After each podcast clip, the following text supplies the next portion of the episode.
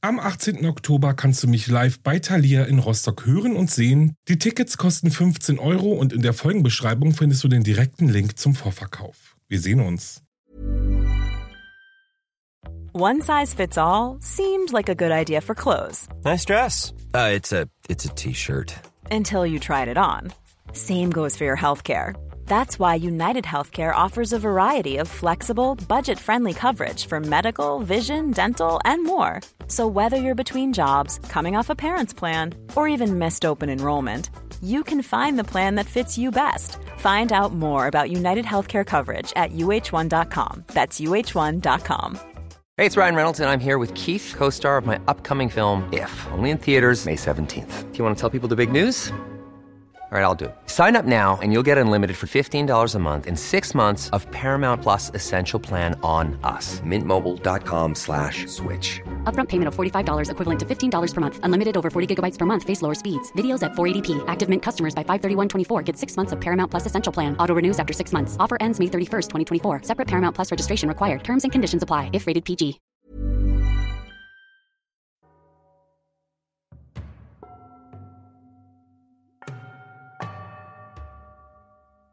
Bonjour und herzlich willkommen bei Wahre Verbrechen. Das ist der True Crime Podcast über wahre Kriminalfälle, die auf der ganzen Welt passiert sind. Ich bin Alex, das ist mein Podcast und ich freue mich riesig, dass ihr dieses Mal wieder dabei seid oder vielleicht auch zum aller, allerersten Mal zuhört. Dann herzlich willkommen. Ihr habt euch eine gute Folge für den Einstieg ausgesucht, denn diese Folge ist vollgepackt mit zwei super interessanten Fällen, die neben der grausamen Tat auch wegen der hervorragenden Arbeit der Forensiker und Forensikerinnen bis heute prägend waren. Ich freue mich auch darauf, euch heute meinen Fall aus dem neuen True Crime Buch von meinem lieben Kollegen Adrian Langscheid vortragen zu dürfen. Denn sein neues Bestsellerbuch Frankreich True Crime gibt es jetzt schon überall, wo es Bücher und E-Books gibt. Und ich sag euch, freut euch auf 18 gruselige, erschreckende und unglaubliche Fälle aus Frankreichs Kriminalgeschichte. Es sind auch viele Podcasts dabei. Ihr werdet auf jeden Fall als True Crime Junkies auf euren Genuss kommen. Also guckt auf jeden Fall mal das Buch rein. Weihnachten steht vor der Tür. Ein super Geschenk, wenn ihr eine Empfehlung braucht. Dann Frankreich True Crime. Ab sofort überall im Handel. So, bevor es jetzt aber gleich losgeht, kann ich euch noch etwas richtig, richtig Cooles sagen. Ich habe in dieser Folge nämlich auch einen alten, lieben Freund wieder mit dabei. Und zwar ist es Nintendo. Nintendo ist wieder da. Und Nintendo schenkt einem von euch, passend zur Weihnachtszeit, eine Nintendo Switch und drei Spiele dazu. Das ist ein Mega-Bundle. Ich bin richtig aufgeregt, dass ich euch das heute präsentieren darf. Endlich. Ich weiß das ja schon ein bisschen länger. Aber ja, freut euch auf jeden Fall drauf. Und wenn das nicht eine richtig coole Aktion ist, dann weiß ich auch nicht, was da dann noch kommen soll. Bleibt auf jeden Fall dran, denn nur so erfahrt ihr, wie ihr das Nintendo Switch Bundle gewinnen könnt. Und jetzt geht es aber erstmal los mit meinem ersten Fall aus Frankreich True Crime. Wir reisen nach Frankreich natürlich. Deswegen würde ich sagen, schnappt euch ein Croissant und ein gutes Stück Käse, denn es geht los. Es ist Sommer in Paris. Die Stadt der Liebe, der Träumer und der Freigeister ist im Jahr 1889 der Austragungsort der 10. Weltausstellung. Im Mittelpunkt steht das hundertjährige Jubiläum der Französischen Revolution. Die Ausstellung erinnert die Welt an den Kampf der Franzosen um Bürgerrechte und die Loslösung von der erdrückenden Monarchie. 100 Jahre später steht Paris vor neuen Aufgaben. Die Stadt ist einer der Mittelpunkte Europas und wächst unheimlich schnell. Alles verändert sich und ehe man sich versieht, ist wieder alles anders. Michel Ayrault ist ein Betrüger und Lügner, ein krimineller Taugenichts. Er selbst beschreibt sich als Abenteurer, lebt von seinen Lügengeschichten und Halbwahrheiten. Sein Geld verdient er mit Glücksspiel und Diebstählen. Geboren wird Michel am 30. März 1843 in Saint-Étienne als Sohn von Kaufleuten. Mit 27 heiratet er, seine Frau ist damals 19 und sie muss schnell erfahren, was es heißt, mit Michel Ayrault verheiratet zu sein. Er schlägt und demütigt sie, trinkt viel zu viel Alkohol und verschwindet eines Tages sang- und klanglos. In Paris taucht er wieder auf. Die Stadt, in der er endlich in der hohen Gesellschaft Fuß fassen will. Den Weg dorthin schafft er jedoch nie. Schnell findet er sich stattdessen in der Pariser Unterwelt wieder. Gemieden von denen, die er begehrt und denen, denen er nachstrebt, bekannt wie ein bunter Hund vor aller Welt für seine kriminellen Machenschaften. Hier trifft er eines Abends auf die 21-jährige Gabrielle Bombard. Sie kommt aus dem Norden Frankreichs, ist die Tochter eines Metallbauers, eine verwöhnte Göre, die sich schwer tut, sich an die gesellschaftlichen Regeln zu halten und die Art von Frau zu sein, die alle um sich herum erwarten. Gabrielle ist unerzogen, laut und egoistisch. Eine junge Frau, wie sie zu dieser Zeit niemand als Tochter haben möchte. In ihrer Heimatstadt verfolgt Gabrielle schon lange der Ruf eines verdorbenen Mädchens. Der gesellschaftliche Druck lastet schwer auf ihren Eltern. Sie schicken ihre einzige Tochter 1889 in eine psychiatrische Anstalt, in der sie zu einer richtigen Frau umerzogen werden soll. Gabrielle flieht. Sie will sich weder dressieren noch in einen Käfig sperren lassen. So findet sich die zierliche Frau mit den schwarzen Haaren im Sommer 1989 in Paris wieder. Die Stadt, in der sie hofft, so sein zu können, wie sie es will. Als Gabrielle Bompard auf Michel Ayrault trifft, haben sie eine Gemeinsamkeit. Sie brauchen Geld. Beide sind sich sicher, sie gehören nicht in diese Gosse, in der sie gerade leben und aus der sie Tag für Tag versuchen, irgendwie rauszukommen. Die junge Gabrielle ist fasziniert von Michels Geschichten, aber noch mehr von seiner kriminellen Ader. Alles war so aufregend mit ihm. Und es wirkte so einfach. Ein schneller Griff in die Hosentasche oder über einen Ladentisch und schon hatten sie genug Geld, um über den Tag zu kommen. Viel mehr aber auch nicht. Das gestohlene Geld und der Schmuck reichten nicht, um gesellschaftlich aufzusteigen. Dafür bräuchten sie erheblich mehr und deswegen schmiedeten sie einen Plan, der beide endgültig aus der Gosse holen sollte. Gabrielle würde einen reichen Mann verführen und ihn in ihre Wohnung im achten Bezirk locken. Gabrielle soll den Pechvogel auf dem Sofa umgarnen und ihm dabei ein Seidentuch um den Hals wickeln. Michelle versteckt sich währenddessen die ganze Zeit hinter einem Vorhang. Wenn Gabrielle das Seidentuch verknotet hat und sie ihm ein Zeichen gibt, dann würde Michelle hervorspringen, einen Haken an dem Halstuch befestigen und das Opfer an einem Seil, welches über einen Balken gebunden und mit dem Haken verbunden ist, hochziehen. Dem Opfer würde das Genick gebrochen, ähnlich einer Erhängung. Schließlich wollen sie dem Toten wortwörtlich das Geld aus der Tasche ziehen. Gabrielle und Michelle haben schnell das perfekte Opfer gefunden. Den 49-jährigen Gerichtsvollzieher Toussaint Augustin Gouffet. Er ist als Schürzenjäger bekannt und prahlt nur so mit seinem Geld, von dem er immer viel mit sich herumträgt. Gouffet und Gabrielle haben sich schon einmal getroffen. Er zeigte großes Interesse an der jungen Frau und als sie ihm am 26. Juli 1889 zu sich nach Hause einlädt, sagt er nicht nein. Dort ist alles vorbereitet. Das Seil ist um den Dachbalken gewickelt, Michelle steht ruhig und wartend hinter dem Fenstervorhang und Gabrielle beginnt, das Seidentuch um Gouffets Hals zu legen. Auf ihr Zeichen springt Michelle hinter dem Vorhang hervor, will den Haken an dem Seidentuch befestigen, doch das Opfer schreckt zurück.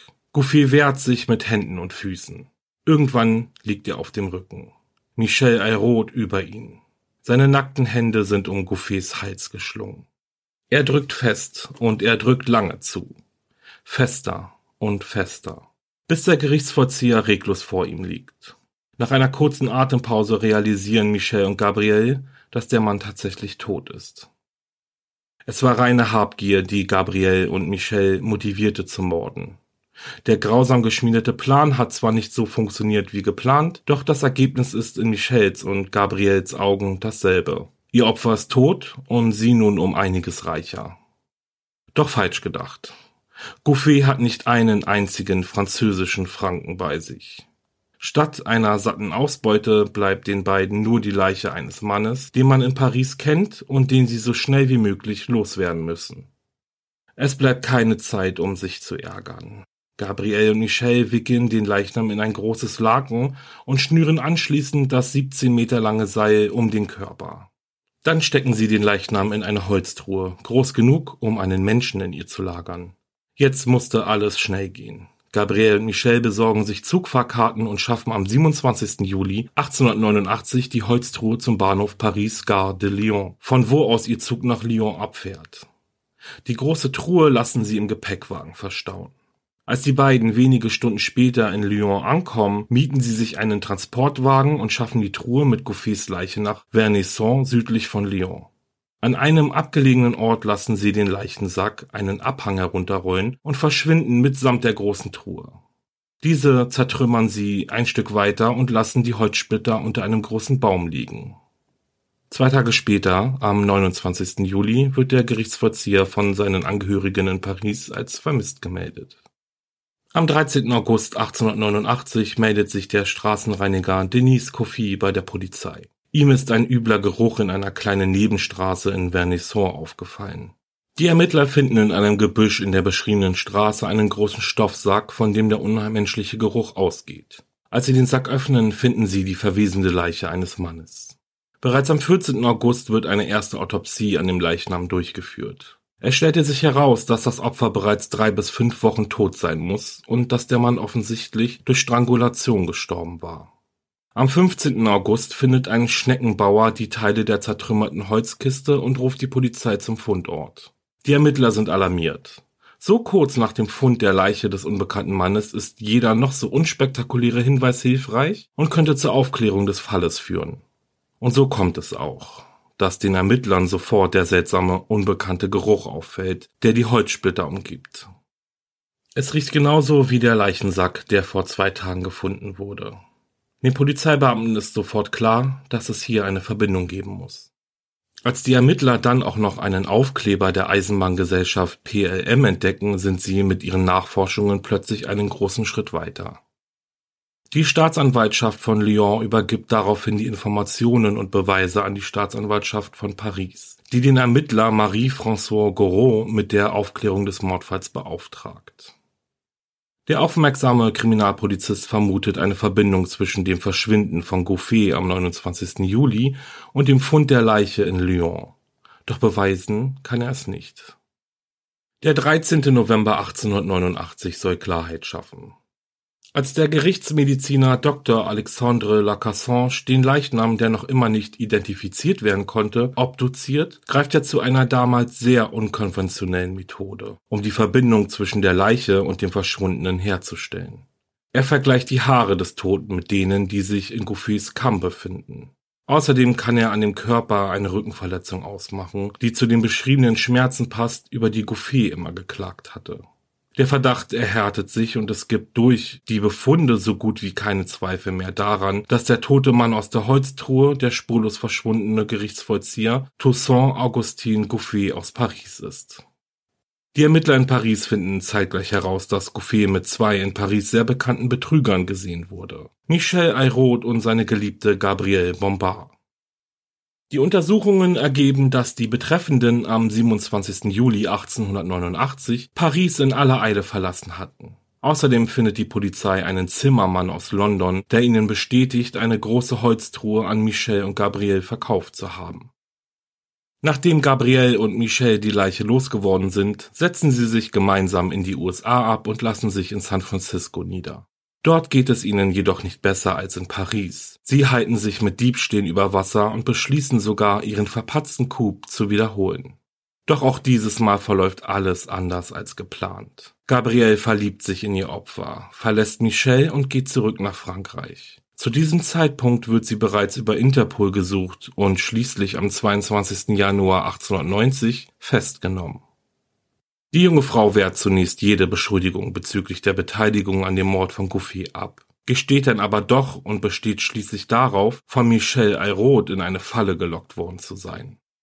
Sie erzählt den Ermittlern bis ins kleinste Detail, beginnend damit, wie sie den Mord planten und schließlich durchführten, bis hin zur Flucht nach San Francisco. Michel reist derweil über Kanada und Mexiko nach Kuba, wo er in einer Unterkunft für Bedürftige Zuflucht findet. Durch Zufall wird er im Juni 1890 auf einem Basar festgenommen, nachdem er versucht hatte, einen gestohlenen Mantel weiterzuverkaufen. Gabriel Bompard und Michel Ayrault werden im Dezember 1890 in Paris verurteilt. Michel erwartet der Tod durch die Guillotine. Das Urteil wird am 3. Februar 1891 durch Henker Louis Deibler vollstreckt. Gabriel hingegen wächst während der Gerichtsprozesse zu einer kleinen Berühmtheit heran. Die junge Schönheit scheint in vielerlei Augen unschuldig zu sein. Die Presse wartet nur darauf zu sehen, was sie dieses Mal vor Gericht für ein Kleid trägt und wie sie ihre Haare drapiert. In der Verhandlung plädiert ihr Anwalt Henry Robert dann auf ihre Unzurechnungsfähigkeit. Gabrielle soll offensichtlich von Michelle hypnotisiert worden sein und war nicht in der Lage zu erkennen, in welch grausamen Plan sie hineingezogen wurde. Eine wirksame Taktik, denn die Hypnose findet just in dieser Zeit in Paris sehr großen Anklang.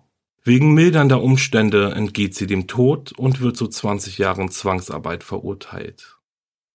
Ihre Strafe sitzt sie im Frauengefängnis von Nanterre und anschließend in Clermont ab. Bereits 1905 entlässt man sie jedoch wegen guter Führung. Gabrielle ist zu diesem Zeitpunkt immer noch eine kleine Berühmtheit und verdient daraufhin ihr Geld als Varieté-Tänzerin. Aufgrund ihrer Geschichte lockt sie viele Besucher an. Ob es ihr etwas ausmacht, dass ihr Erfolg auf dem Rücken des toten Gerichtsvollziehers fußt, diesen Eindruck bekommt man kaum. Wenn das Sternchen von dem Mord erzählt, wirkt die 1,50 Meter große Frau mit dem filigranen Gesichtszügen gefühlskalt, grausam und unbekümmert. Ein Umstand, der ihr den Namen kleiner Dämon durch die Presse einbringt. Die Grausamkeit der Tat einer jungen, attraktiven Frau aus gutem Hause, das mediale Interesse sowie die spektakuläre Suche nach den beiden Mördern machte die Affäre Gouffet zu einem der populärsten Fälle des späten 19. Jahrhunderts. Anfang der 1920er Jahre stirbt die Femme fatale. Heimlich, still und leise. Dr. Alexandre Lacassange dagegen hat nicht nur erfolgreich Gouffets Leiche identifiziert, seine Methoden haben auch zu einem Durchbruch in der forensischen Wissenschaft geführt. Viele Vorgehensweisen, die er während seiner Autopsie anwandte, gehören heute zum Standard forensischer Untersuchungen. Und damit beende ich den ersten Fall, mein Fall aus dem Buch Frankreich True Crime, jetzt überall im Handel. Da könnt ihr den ganzen Fall nochmal nachlesen und natürlich in dieser Folge noch tausendmal nachhören. Ich wünsche euch ganz viel Spaß mit dem Buch beim selberlesen, verschenken, was auch immer. Ganz liebe Grüße auch nochmal an Adrian Langscheid. Und ja, ich springe jetzt einfach gleich mal in den zweiten Fall rein. Am Abend des 14. September 1935 ist eine Frau auf dem Weg, ihre Schwestern besuchen zu gehen. Gegen 23.30 Uhr verabschiedet sie sich und fährt zurück nach Hause zu ihrem Ehemann. Zu Hause angekommen wird sie von ihrem Ehemann überwältigt, geschlagen, zu Boden gerissen und durch seine bloßen Hände gewürgt. So lange, bis sie keinen Atemzug mehr macht. Nach der Tat schlug er wiederholt auf den leblosen Körper ein. Dann wird er von seinem Dienstmädchen überrascht. Sie wurde Zeugin dieser schrecklichen Tat und stand nun angsterfüllt vor ihrem Arbeitgeber. Dann wird auch sie Opfer seiner brutalen Schläge und auch sie wird mit bloßen Händen von ihm bis zum Tod gewürgt.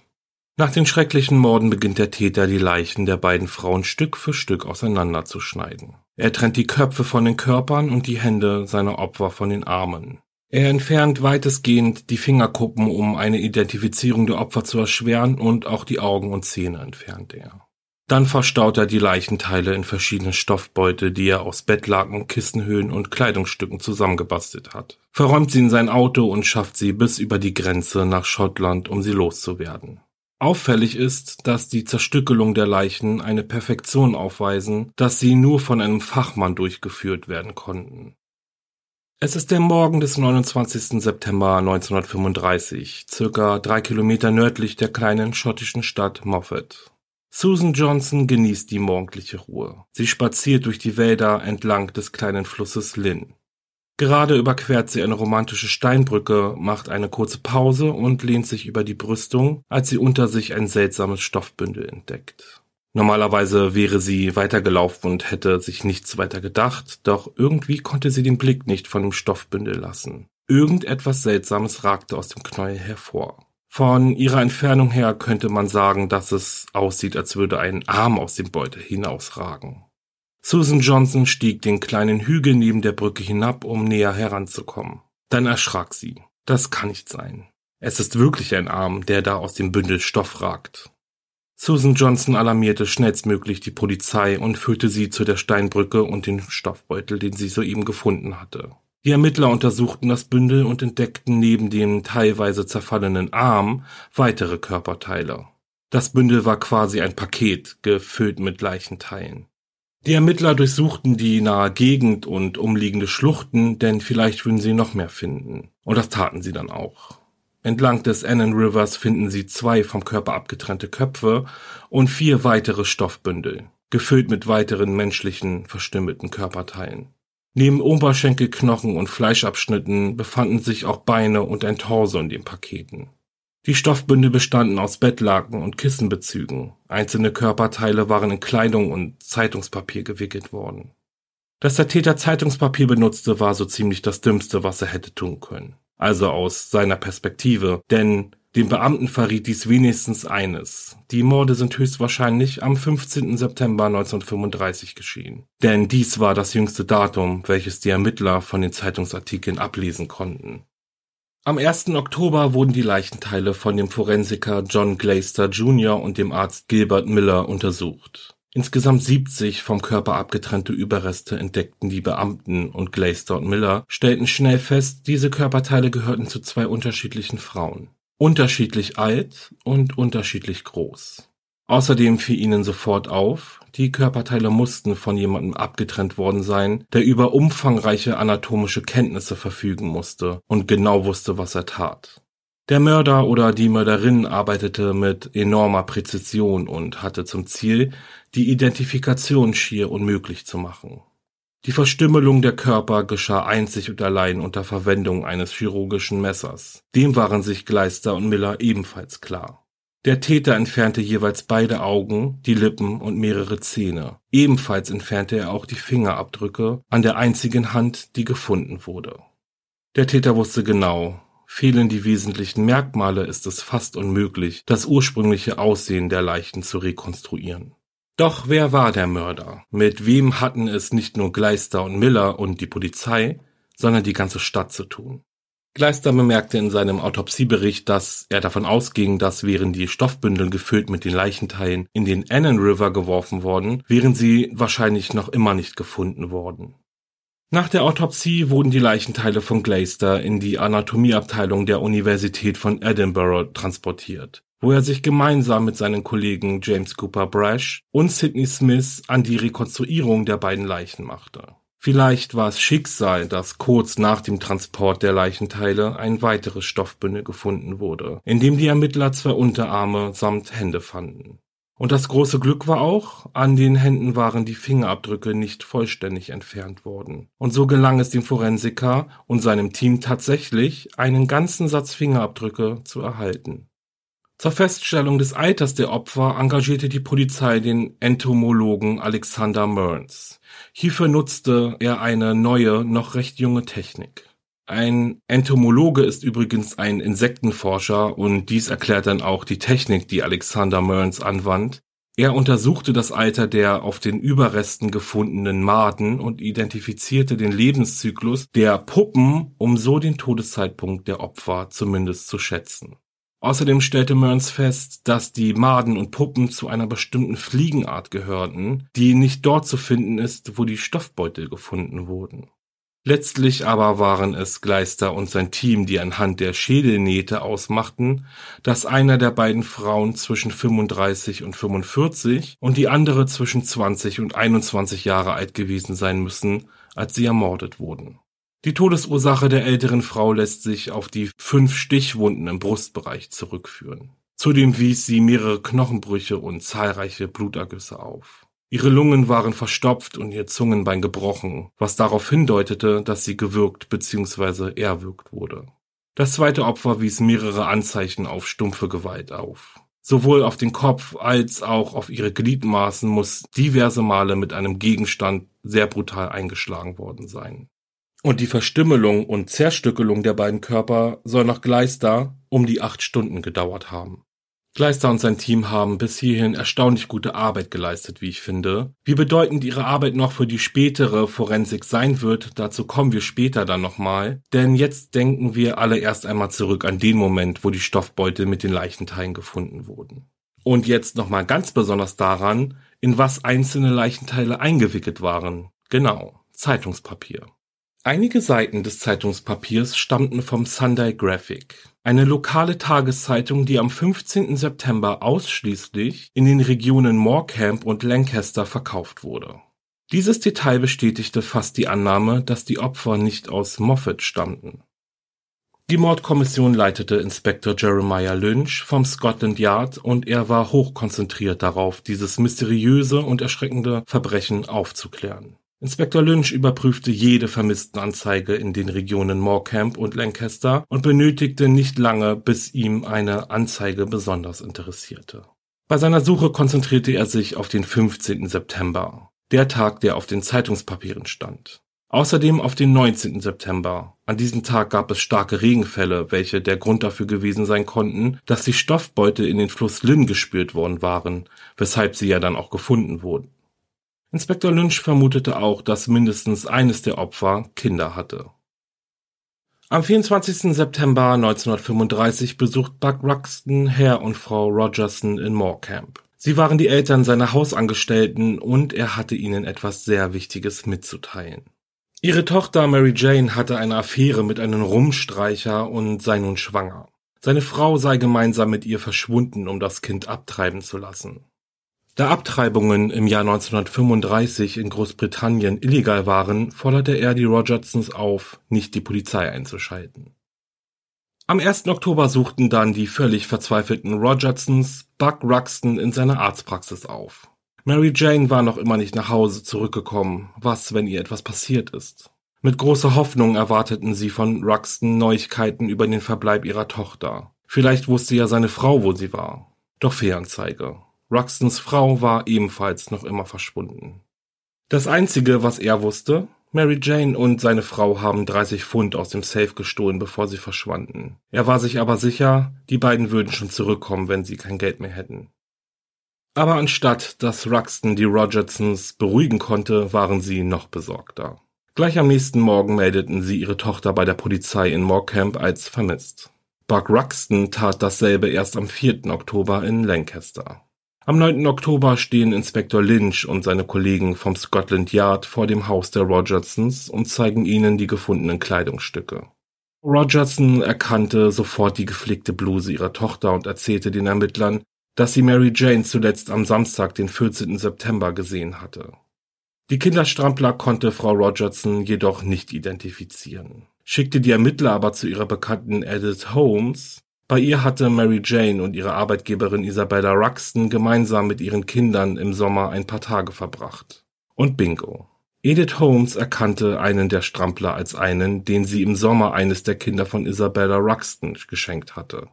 Kann es sein, dass Inspektor Lynch der Lösung des Rätsels um die beiden unbekannten Opfer sehr, sehr nah ist? Seinen Ermittlungen zufolge wurde Isabella Ruxton ebenfalls am 14. September das letzte Mal gesehen.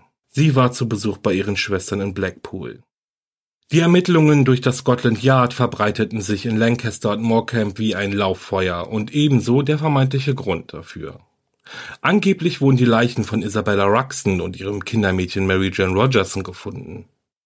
Buck Ruxton suchte schnellstmöglich das Polizeirevier von Lancaster auf. Unter Tränen beklagte er sich über die schlimmen Gerüchte, die im Umlauf sind, und darüber, wie jetzt schon sein guter Ruf darunter leide. Dann bat er die Beamten diskreter zu ermitteln und alles dafür zu tun, seine Frau und Mary Jane zu finden, bevor er dann anbot, die Polizei sein Haus durchsuchen zu lassen. Offensichtlich wollte Buck Ruxton sichergehen, dass er absolut nichts mit dem Verschwinden seiner Frau und dem Kindermädchen zu tun hatte, doch dieser Schuss ging ordentlich nach hinten los. Buck Ruxton stieg in der Liste der Verdächtigen nun bis an die Spitze auf und nun musste er wirklich beweisen, dass er unschuldig ist. Buck Ruxton wurde am 21. März 1899 in Bombay, Indien geboren. Als Sohn sehr wohlhabender Eltern genoss er eine gute Erziehung und galt als hochintelligent. Bereits als Teenager wollte er Arzt werden und studierte später an der Universität von Bombay. Er spezialisierte sich auf Operationen und erhielt nach seinem Studium eine Anstellung in einem Krankenhaus, wo er sich weiter auf die Gynäkologie spezialisierte. Im Mai 1925 wurde er verheiratet, trennte sich aber schnell von seiner Ehefrau und siedelte nach Großbritannien über. Er besucht diverse medizinische Kurse an der Universität in London und zieht im Jahr 1927 nach Schottland. Hier studierte er weiterhin Medizin und lernt die 26-jährige Isabella Kerr kennen. Isabella und Buck heiraten ein Jahr später, ziehen zurück nach London und bekommen ihre erste Tochter Elizabeth. 1930 zieht die Familie dann nach Lancaster, beziehen ein schönes Haus in Dalton Square und Buck eröffnet dort auch seine eigene Praxis. Buck Ruxton und seine Familie erlangen schnell den Ruf, sehr hilfsbereit und freundlich zu sein, und die Gemeinschaft schätzt Buck als Arzt sehr. 1933 macht ihr Sohn William das Familienglück perfekt. So schien es zumindest nach außen. In Isabella und Bugs Ehe kriselt es. Angefeuert wurden die sich häufenden Streitereien von Bugs grenzenloser Eifersucht. Isabella war schön, klug und beliebt. Wenn sie irgendwo aufkreuzte, waren ihr die Blicke der anderen Anwesenden sicher. Dennoch war rein gar nichts an Bugs unzähligen Fremdgehvorwürfen dran. Isabella liebte ihn und ihre kleine Familie. Es kommt häufig vor, dass Buck in extreme Wutanfälle ausbricht und Isabella gegenüber sogar handgreiflich wird. So schnell wie sich sein Ärger hochgespielt hat, so schnell bereut er seine Taten auch wieder. Isabella trennte sich in ihrer gemeinsamen Zeit mit Buck einige Male von ihm.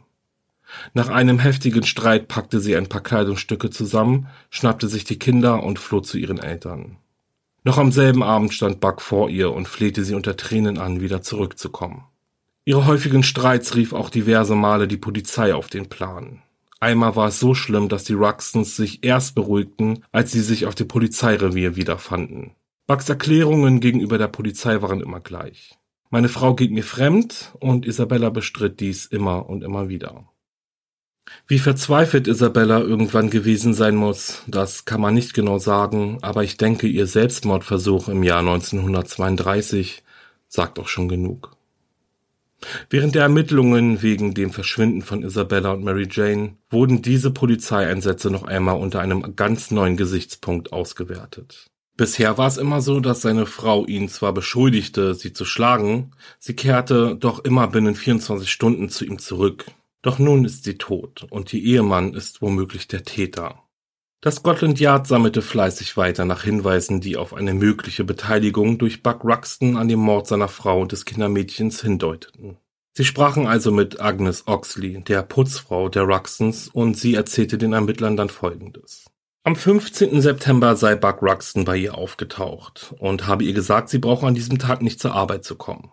Als sie dann am Tag darauf am Haus der Ruxtons ankommt, fallen ihr sofort diverse Änderungen im Haus auf. Die Teppiche waren entfernt worden, im Garten lag ein verbrannter Haufen vermutlich aus Stoff und Papier und die Badewanne war voller gelbfarbener Flecken.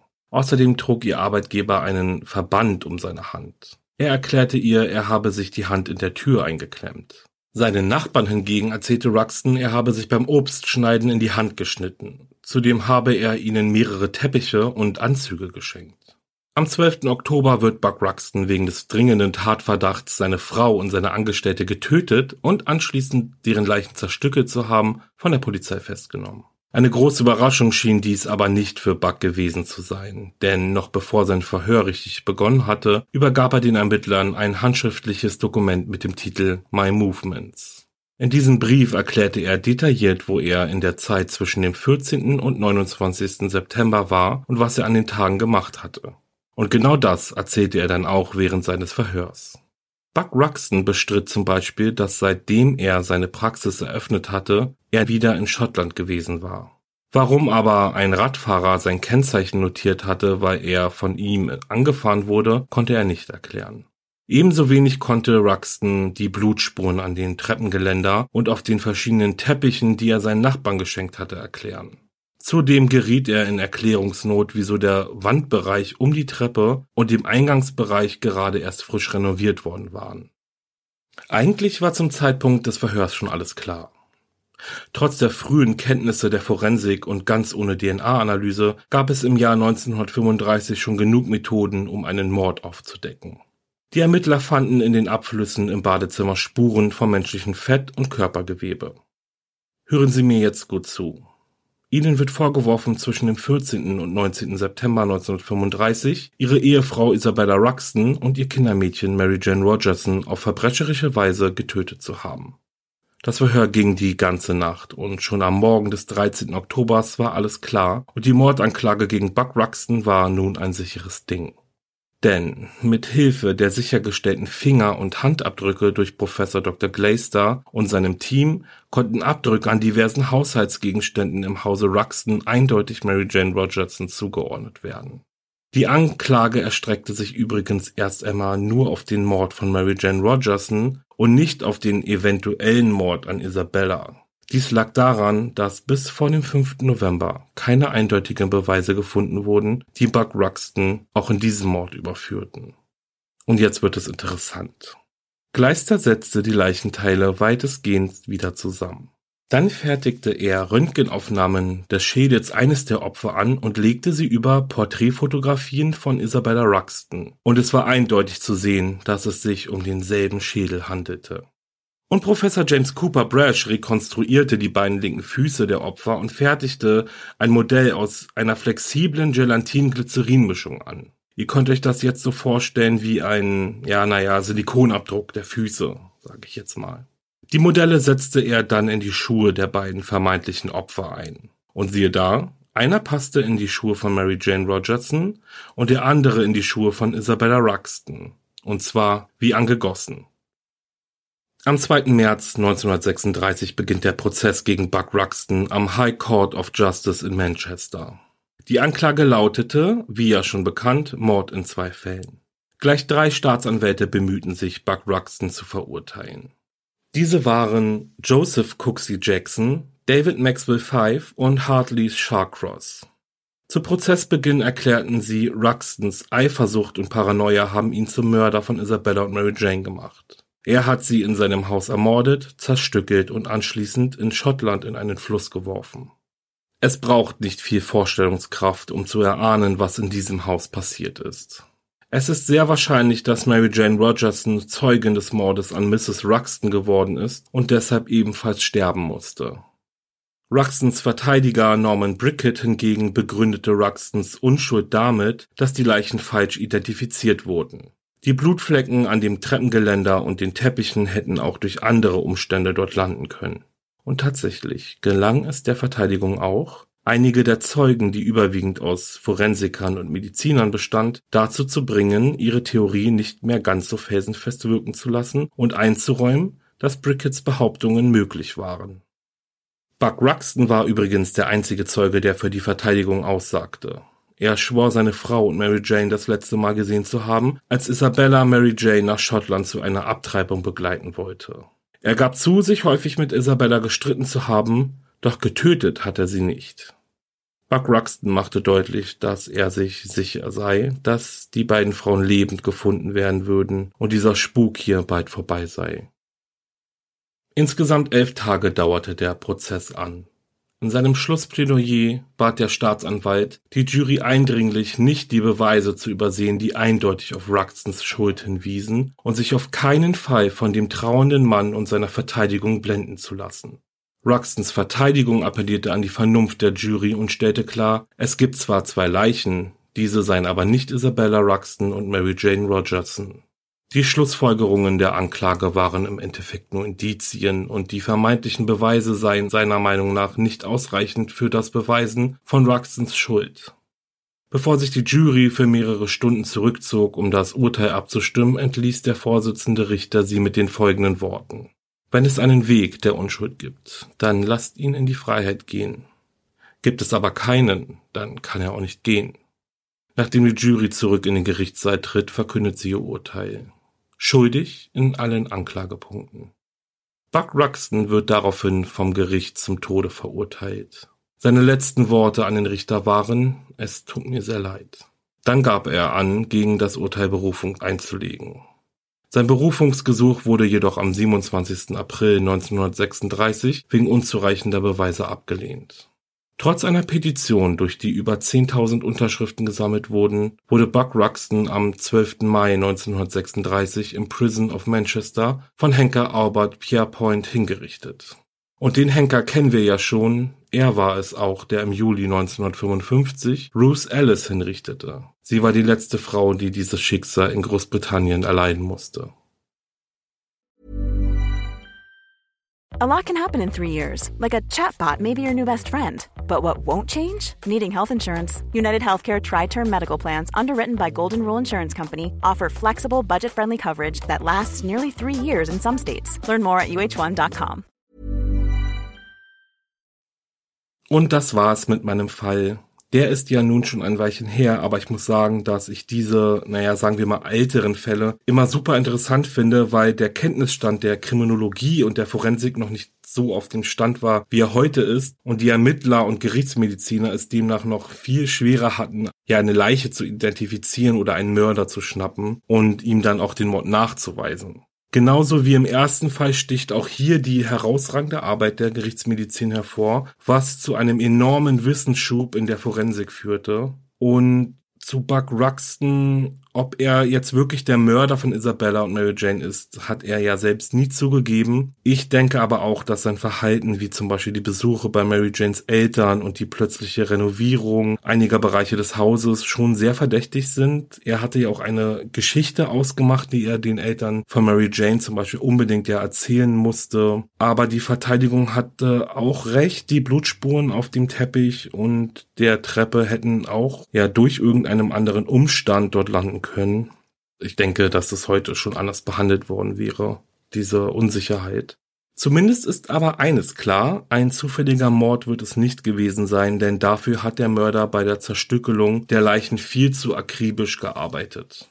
Ja, und jetzt bin ich gespannt, was ihr denkt. Schreibt mir unbedingt eure Gedanken zum Fall. Aber bringt ein bisschen Geduld mit. Ihr wisst, ich hänge ein bisschen hinterher, also ja, nicht sauer sein. Wenn euch mein Podcast gefällt, dann lasst bitte ein Abo und eine Bewertung da. Damit helft ihr mir und meinem Podcast sehr. Besucht auch meine Instagram-Seite wahre-verbrechen-podcast und lasst ein paar Herzen für mich da. Und dann sage ich mal, bleibt sicher und bis zum nächsten Mal, was übrigens schon sehr, sehr bald sein wird. Bis dann. Ciao.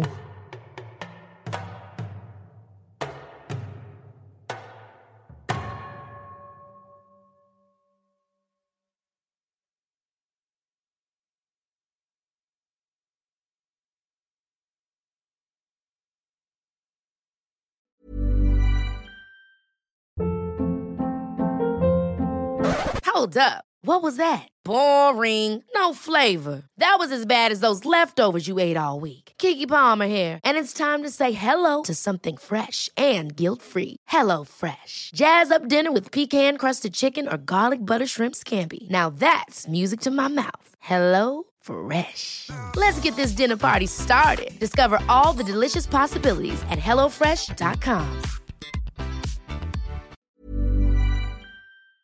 Höre jetzt die vierte und alle anderen Staffeln meines True Crime Podcasts Steigt nicht ein, exklusiv auf Podimo. Alle Infos findest du in der Folgenbeschreibung.